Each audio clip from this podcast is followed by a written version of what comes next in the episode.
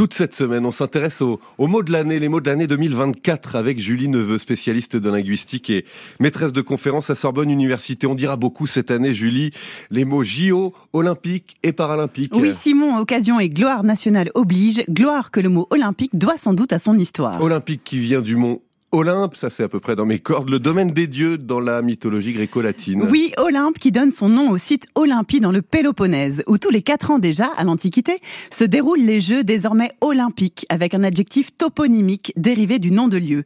Non loin trône l'hôtel de Zeus, dieu olympien.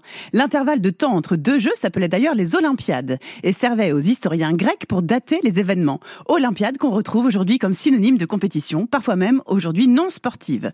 Bref, est-ce à cause de cette origine sacrée qu'Olympique a capitalisé en français ce culte de l'idéal.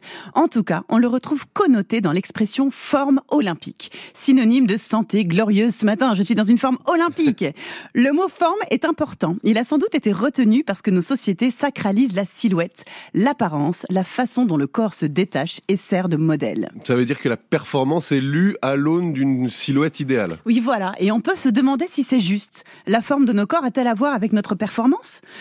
Introduit dans les années 1950 avec la meilleure intention bien sûr d'avoir des jeux plus inclusifs, paralympique est un mot valise qui à l'origine contracte les mots olympique et paraplégique qu'on n'entend plus et on n'en retient que para, du grec qui veut dire à côté. Paralympique se comprend donc comme à côté, en dehors de, voire contraire à. Ainsi, paranormal est ce qui n'est pas normal, c'est les fantômes, les extraterrestres. Le paradoxe, c'est ce qui va contre la doxa, l'opinion majoritaire, etc. Et donc paralympique interroge, est-ce que les Jeux paralympiques ne font pas partie de la la question du handicap commence à entrer dans le débat français, notamment sous l'impulsion du militant Zig Blanquer et du sociologue Pierre Dufour.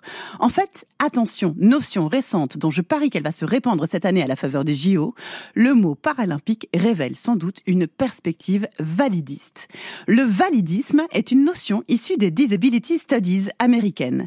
Le mot est entré dans le Robert en 2022 déjà, défini comme un système faisant des personnes valides la norme sociale. Comme hétéronormative normativité le fait pour les questions de genre, validisme permet de penser comment une certaine norme culturelle du corps valide circule et s'impose à notre insu dans nos discours et comportements quotidiens. On dit par exemple, ouais, c'est génial, t'as vu ce qu'elle est capable de faire, la pauvre, ou on se jette sur les aveugles dans la rue pour les aider à traverser, sans imaginer que peut-être ils n'ont pas besoin de nous ni envie d'être touchés.